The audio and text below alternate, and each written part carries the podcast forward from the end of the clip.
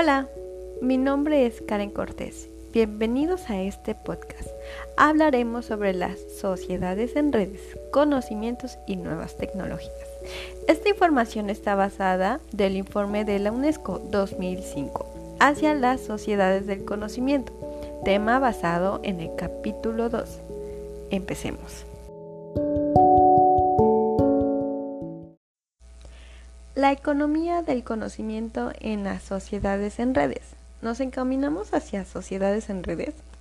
Para empezar, la tercera revolución industrial estuvo acompañada de cambios en el sistema del conocimiento.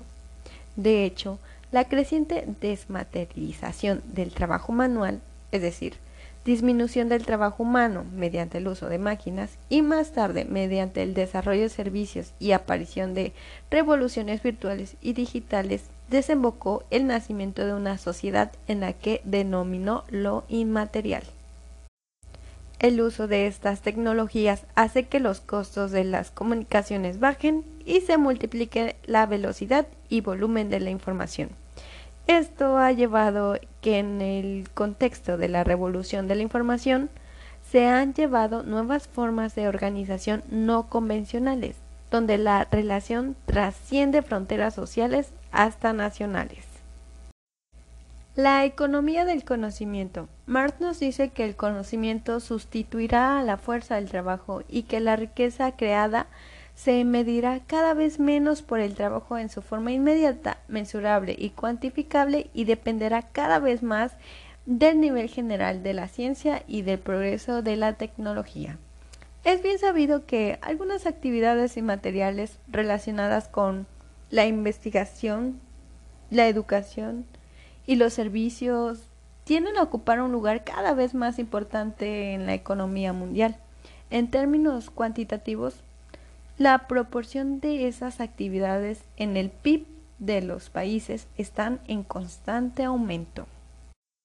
Ahora debemos tomar en cuenta que se ha dado paso de una economía agrícola a una economía industrial, donde se caracteriza un gran cambio en parte de la mano de obra rural hacia las fábricas. Además, la economía industrial no solo se desarrolla en países de alta tecnología, sino que ha encontrado la forma de llegar, a países pobres. Y esto podría ser positivo para el desarrollo. Sin embargo, la economía basada en el conocimiento podría hacer que los países ricos se hicieran más ricos y que los países pobres se quedaran estancados por falta de inversión en el potencial productivo del conocimiento. Las cifras relativas a la economía del conocimiento no reflejan forzosamente algunas realidades sociales. Ahora bien, el impacto de las nuevas tecnologías en los conocimientos en redes. Existe una evolución tecnológica donde se está creando y circulando información de manera no tradicional, Muchos expertos emiten la hipótesis de que nos encontramos cerca de vivir una era de nuevo conocimiento.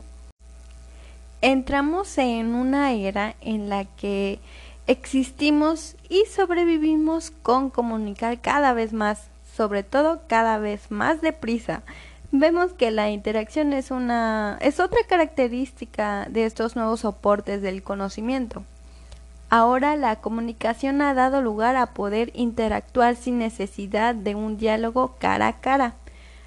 Las organizaciones o los individuos conectados interactúan en tiempo real por medio de interconexiones multimedia y hoy en día es normal presenciarlo. Recordemos que no hace mucho había lugares específicos como la escuela, bibliotecas, donde encontrábamos ese conocimiento e información.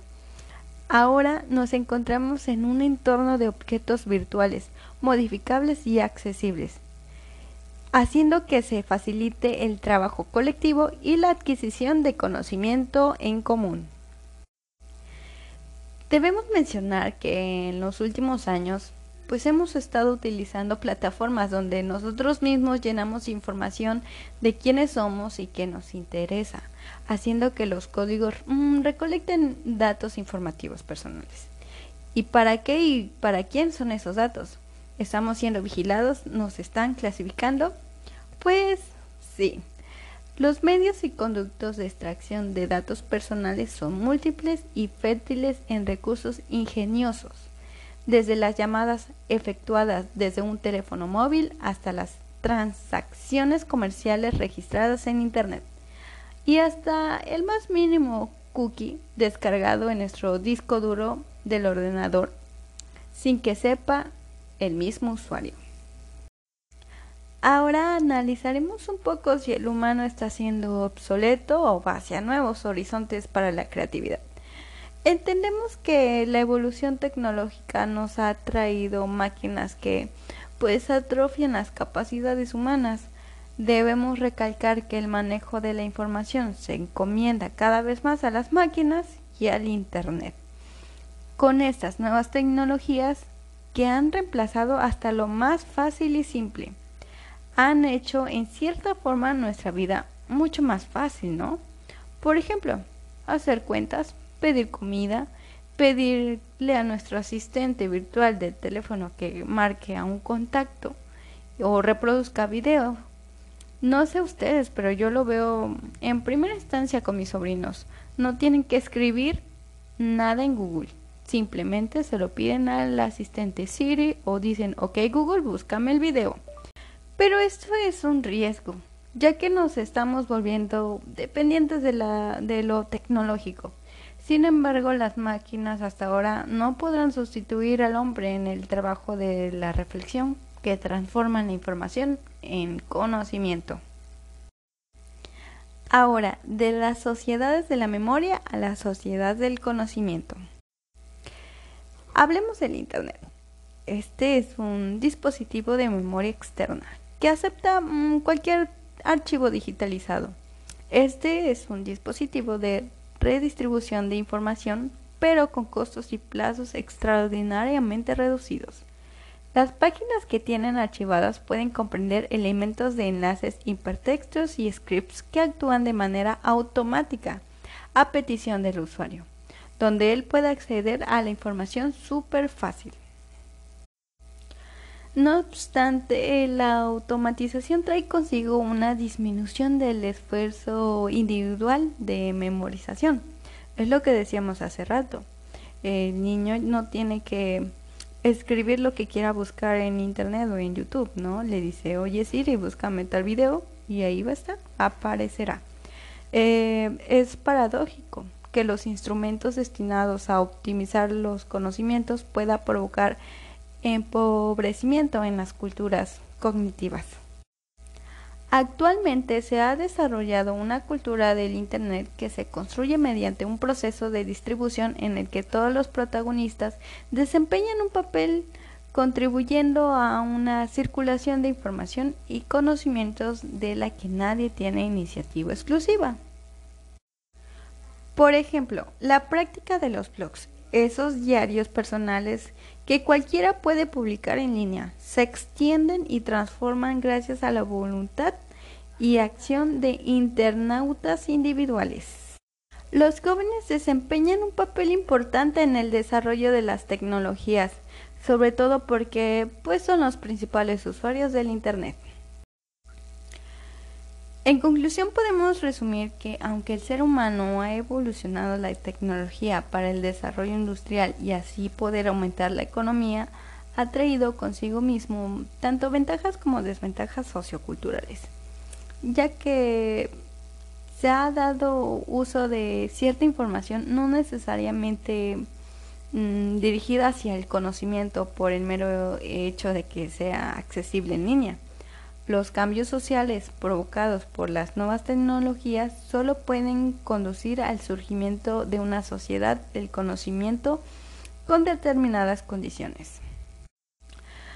Como lo vemos actualmente, nos hemos modernizado, obteniendo un estilo de vida mucho más fácil y rápido para algunas personas.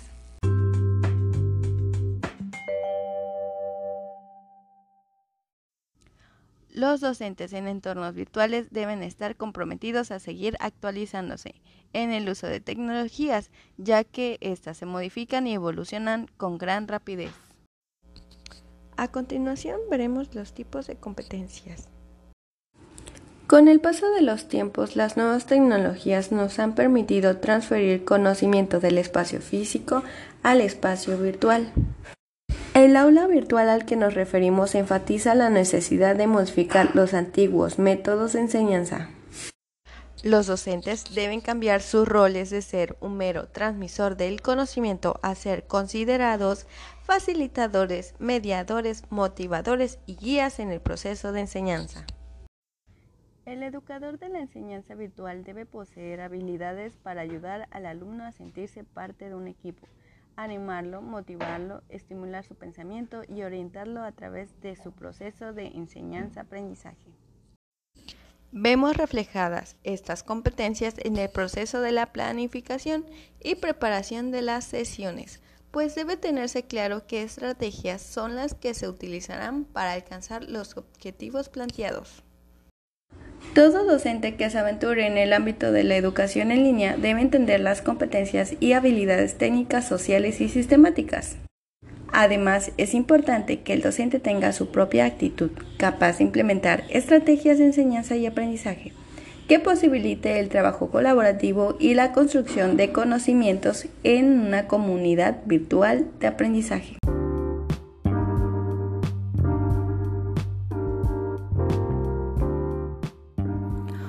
Hola, ¿qué tal? En esta ocasión vamos a hablar sobre las tres competencias necesarias que los docentes deben tener para el uso de los ABA, ambientes virtuales de aprendizaje.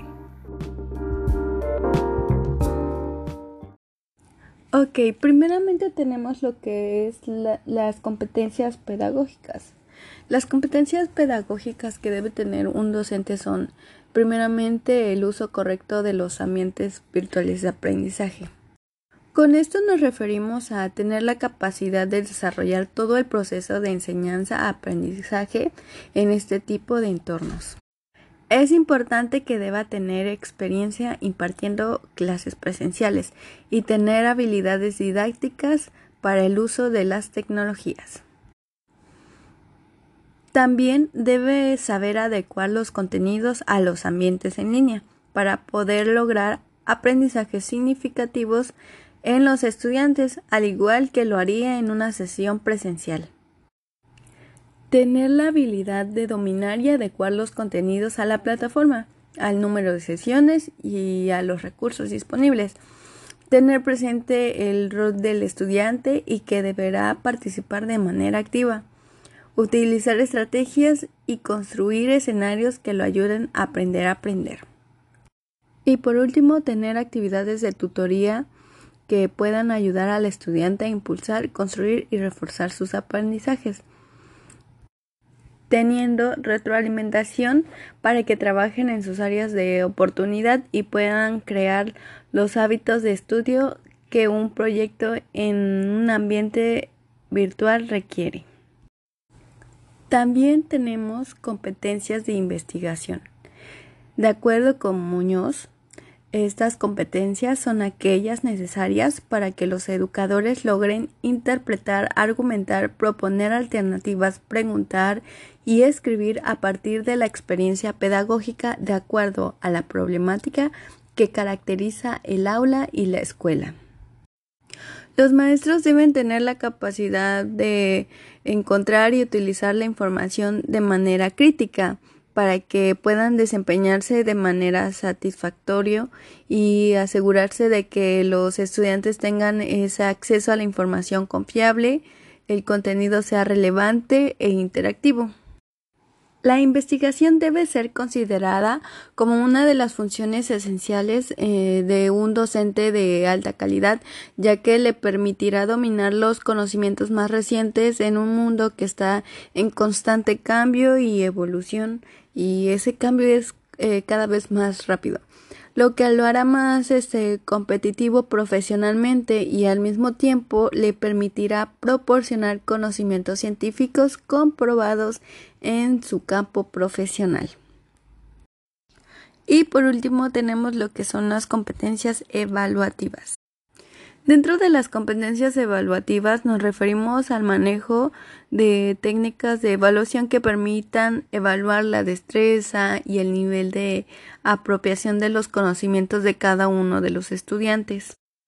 Es importante el uso de herramientas que sean totalmente eh, pedagógicas, tener un control y seguimiento mediante analíticas de aprendizaje, acción que favorezca al propio estudiante donde pueda darse cuenta él mismo de cuál ha sido su avance a lo largo del curso, es decir, que vea su que se pueda hacer una autoevaluación y por último es importante que las evaluaciones se vayan desarrollando a lo largo del curso y no al finalizar.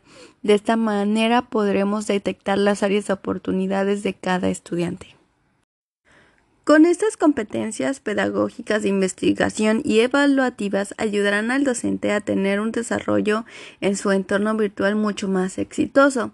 Debo recalcar que la habilidad de las competencias digitales se van pues adquiriendo conforme más se estudia y más se practica.